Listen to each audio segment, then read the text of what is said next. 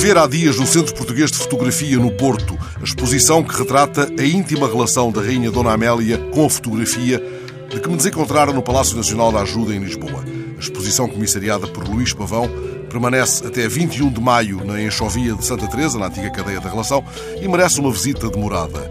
Nela podemos seguir o percurso da princesa Dona Amélia de Orleans, que em 1886, com 21 anos, casa com o príncipe Dom Carlos, três anos depois aclamado o rei de Portugal, tal como Dom Carlos, que utilizou, aliás, a fotografia nas suas atividades cenográficas, por exemplo, a rainha tinha gosto e interesse por esta arte, através da qual registou a vida na corte e os momentos mais interessantes das suas deslocações. Nesta exposição, podemos seguir o modo como a vida da rainha e da família real vai sendo registada pelos grandes fotógrafos do tempo, entre eles o notável Benoliel.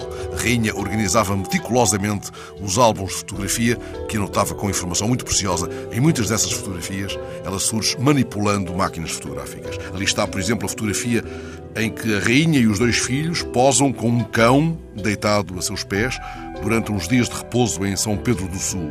Mais adiante, registros da viagem pelo Mediterrâneo, as pirâmides de Gizé, depois a presença da rainha montando um cavalo em plenas manobras militares, a visita do casal real aos Açores em 1901, assistindo, por exemplo, a uma tourada à corda, o casal real com um grupo de caçadores em Vila Viçosa, uma sequência de imagens do Douro, uma outra da arte chávega, em Faro, ou da pesca do atum, em Sagres.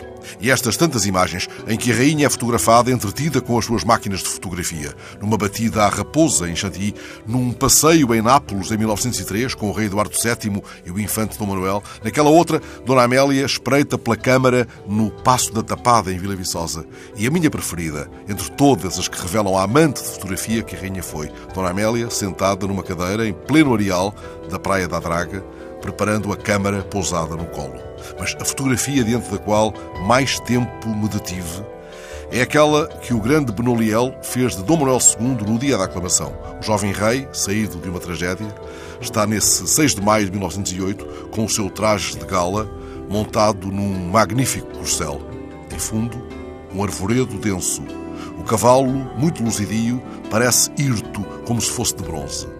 A foto guardada no álbum da Rainha e agora mostrada na exposição do Centro Português de Fotografia no Porto tem uma dedicatória que o jovem rei escreveu por seu punho.